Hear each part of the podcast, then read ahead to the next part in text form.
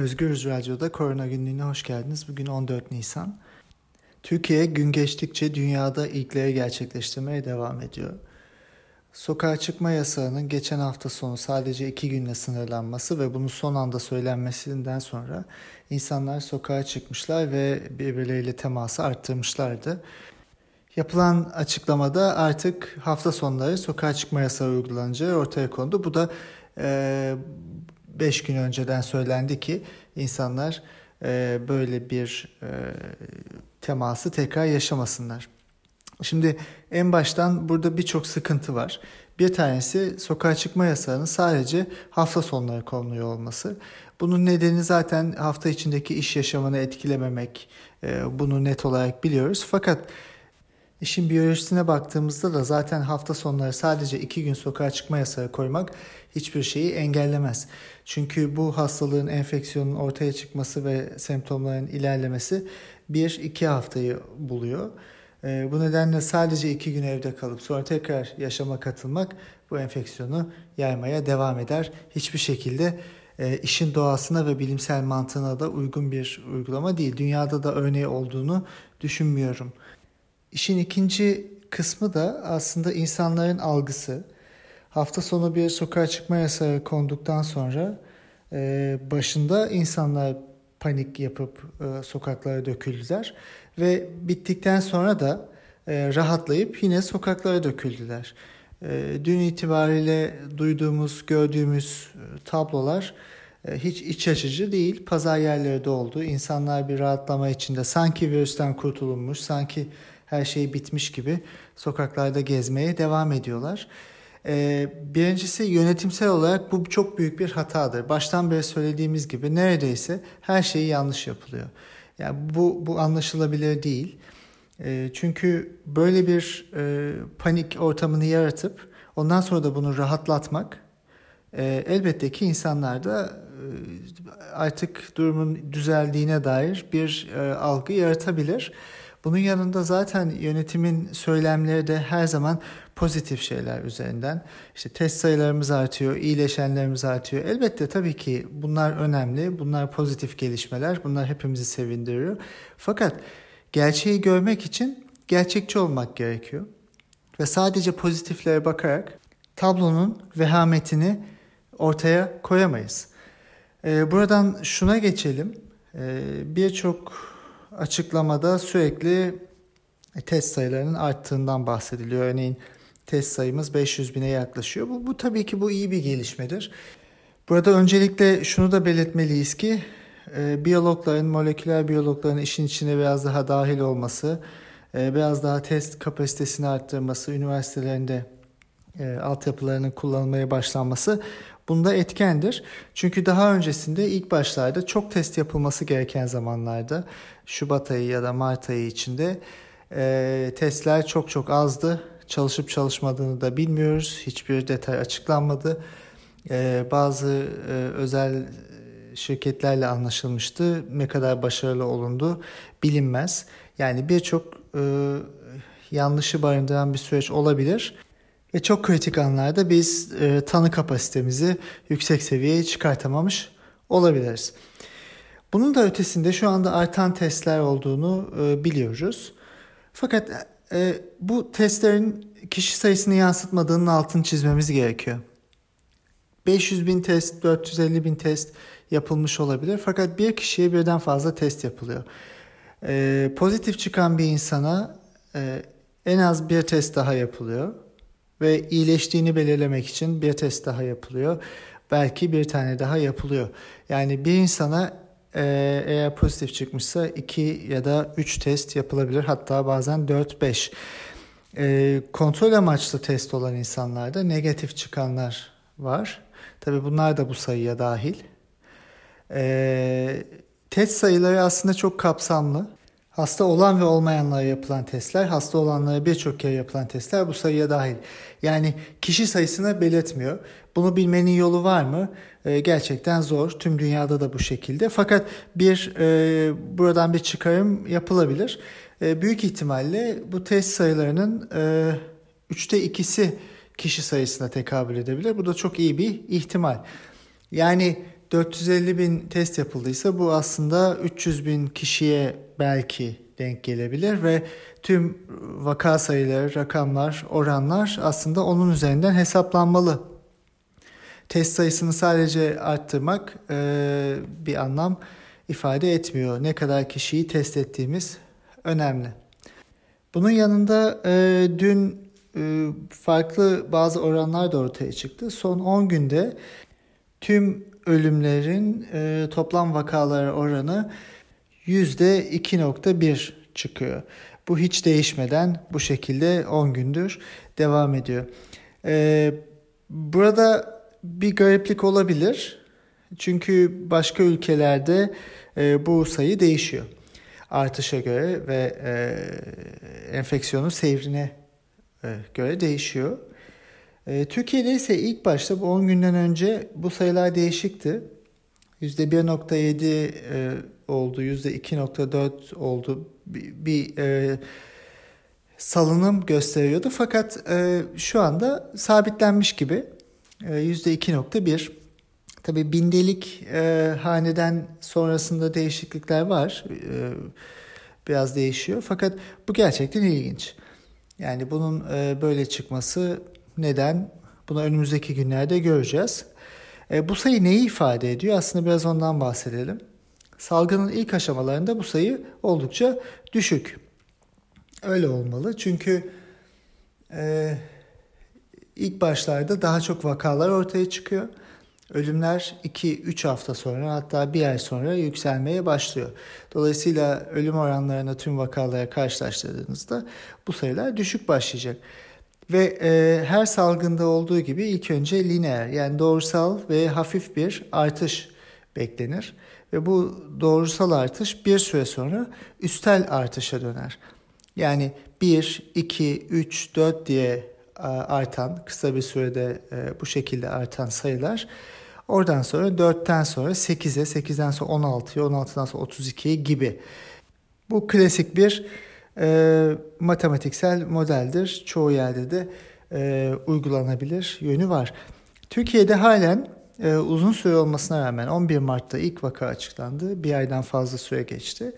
E, hala bu lineer artış e, görülüyor.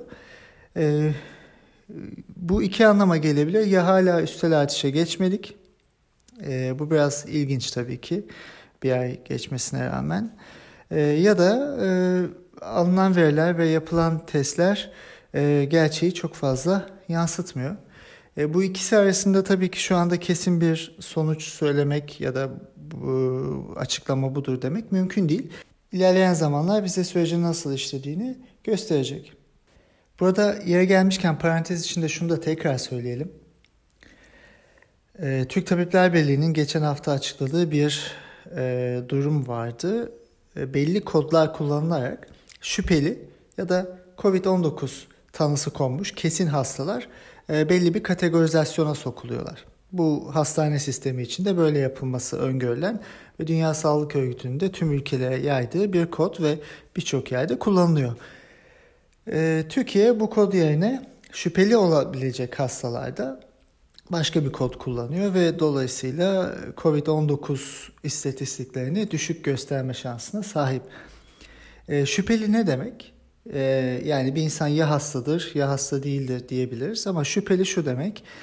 Bir insan hastaneye belli COVID semptomlarıyla başvuruyor. Ateşi olabilir, e, başka e, semptomları ve burada e, göğüs tomografisi çekiliyor. Çekilebilir doktorun tavsiyesiyle ve çekildikten sonra orada zatürre başlangıcına benzer semptomlar da görülüyorsa bu büyük ihtimalle COVID şüphelisi e, deniyor bu hastaya. Ve e, bu hastalar e, belli şekilde e, tedavilere başlanıyor. Özellikle bu insanlara test yapılmalı ve testin sonucu pozitif gelirse de e, şüpheli durumdan konfirme duruma yani tanı verilmiş duruma geçmeli. E, dünyada bu şekilde işletiliyor.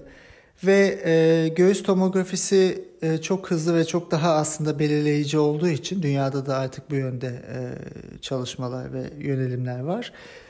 E, tomografi sonucu pozitif çıkan ve COVID semptomlarına sahip olan insanların çoğunluğu da zaten test yapıldığında pozitif çıkıyorlar. Dolayısıyla şüpheli aslında e, testin daha yapılmadığı ama büyük ihtimalle COVID olan hastalar. Almanya'da bu şu şekilde işliyor genel olarak algoritmalarda. Hasta geldiğinde e, bu şekilde tomografi çekiliyor. Özel bir alan var. Diğer hastalarla karışmıyor tabii ki. Tomografi alanı da özel. E, ve tomografi çekildikten sonra bir şekilde yatışı gerçekleştiriliyor. Şüpheli e, koduyla oraya giriliyor. E, aslında olayın şu şekilde gelişmesi lazım. Şüpheli olan ve pozitif olan herkesin COVID tanısıyla COVID istatistiklerine dahil edilmesi. Eğer testler pozitif çıkıyorsa, eğer bir şekilde e, ileride de hastalığın COVID olmadığı e, bulunuyorsa o istatistiklerin çıkartılmalı. Yani şöyle işlemiyor. E, ilk önce oraya koymuyoruz fakat sadece pozitif olduğunda o istatistiğin içine koyuyoruz. E, böyle işlemiyor. Tam tersi işlemesi gerekiyor. Çünkü siz olabildiğince geniş tabloyu görmek için şüpheli vakaları da oraya koymak zorundasınız. Türkiye bunu en başından beri yapmıyor. Bu ortaya çıktı. Bunun yanında e, tabii ki bu e, vaka sayılarını oldukça azaltıyor. Bunun yanında testler çok uzun sürüyor. Bazı testlerin negatif çıktığını biliyoruz. Yanlış negatif diyoruz buna.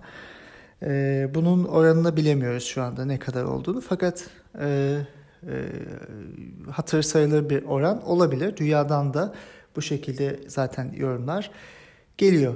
Dolayısıyla bir vaka tanımlamasında sayı az gösteriliyor. İki e, testler çok yeterli değil e, ve birçok insan zaten e, yanlış negatif de çıkabilir. Üçüncüsü de insanlara test yapılması. Birçok yerden hasta olma ihtimali olanlar e, test yaptıramadıklarını belirtiyorlar. E, bu da tabii bir eksiklik. Dolayısıyla bu üçünü bir araya koyduğumuzda vaka sayıları olandan çok daha düşük görülebilir. Türkiye'de, dünyada da böyle bir tartışma var. Fakat Türkiye'de bu çok yakıcı bir tartışma olarak devam ediyor. Buna sorular, bu soruların yanıtlarını e, alamıyoruz maalesef. Bunun yanında her şeyden öte asemptomatik insanların varlığından bahsetmiştik semptom göstermeyen ve enfekte olan e, ve bunu yayabilen insanlar. Bunlar, bu insanları bulmamız çok zor zaten. Dolayısıyla bu insanları testlerle, e, tanı metotlarıyla hiçbir şeyle bulamayız. Çünkü sokaktan çevirip test yapmanız gerekiyor. Bu da mümkün değil şöyle bir durumda. İşte sokağa çıkma yasakları ve genel karantina, e, zorunlu karantina aslında bu nedenle önemli. Yani bu asemptomatik insanların e, gezememeleri ve insanlara e, daha fazla yaymamaları için e, gerekli. Hepsini toparladığımızda Türkiye'de vaka sayıları gerçeği yansıtmayan bir durumda olabilir. Bunun yanında semptomatik, asemptomatik insanları e, göremiyoruz, bulamıyoruz ve sosyal yaşamı da azaltmıyoruz. Şimdi bu üç denklemi yan yana koyduğumuzda e, tabii bir yönetim krizinin de ve güvenilirlik e, sorununun da burada olduğunu düşündüğümüzde Türkiye'deki durum çok güven veren ve e, önümüzü açan bir e, durum değil. Bunun e, net olarak söylemeliyiz. Son olarak Amerika Birleşik Devletleri ile bir paralellik verelim. E, geriye dönüş e, komitesi oluşturuldu Amerika'da Trump tarafından ve bu komitede halk sağlığı uzmanı ya da e, iktisatçı yok. Ee, burada kendi ailesinden insanlar var ee, ve e, olayla alakası olmayan ve e, aslında e, çok da bu süreci yönetemeyecek kişiler var. Baktığımızda bu tarih yazılacak. Pandeminin tarihinde bu işi ciddiyetsizlikle yapan, bu işi reddeden, ekonomiyi önceleyen, sadece üretime atıf yapan, insan hayatını önemsemeyen, e, gerçekçi davranmayan, verileri saklayan, değiştiren yönetimlerden ve bunları yapmayan yönetimlerden bahsedeceğiz. Umarım bu tarih yazıldığında dünya çok ağır bir fatura ödememiş olur. Ee, enfeksiyonun e, artışı hızla devam ederken bugünlerde. Son olarak şunu da söylemek istiyorum. Bu pandemi e, insanlığın bilim ve akılla imtihanı demiştik. Bunun yanında vicdanla da imtihanı demiştik. Türkiye'de infaz yasası gecenin köründe e, kabul edildi ve bu, bu yasaya göre çocuk tacizcileri ve uyuşturucu kaçakçıları ve e, diğer suçlular dışarı çıkarken e, gazeteciler içeride tutuldu. Özel olarak bu şekilde bir düzenleme yapıldı. Sağlıkta şiddet yasasına hayır diyen eller bu infaz yasasına evet dediler. E, burada artık her şey çok belli, siyah ve beyaz gibi. Önümüzdeki günlerde e, büyük değişikliklerle zaten karşı karşıya kalacağız. Dünyada da bu pandemik anlamında e, göreceğiz ve yorumlarımıza devam edeceğiz. Sağlıkla kalın, iyi günler, yarın görüşmek üzere.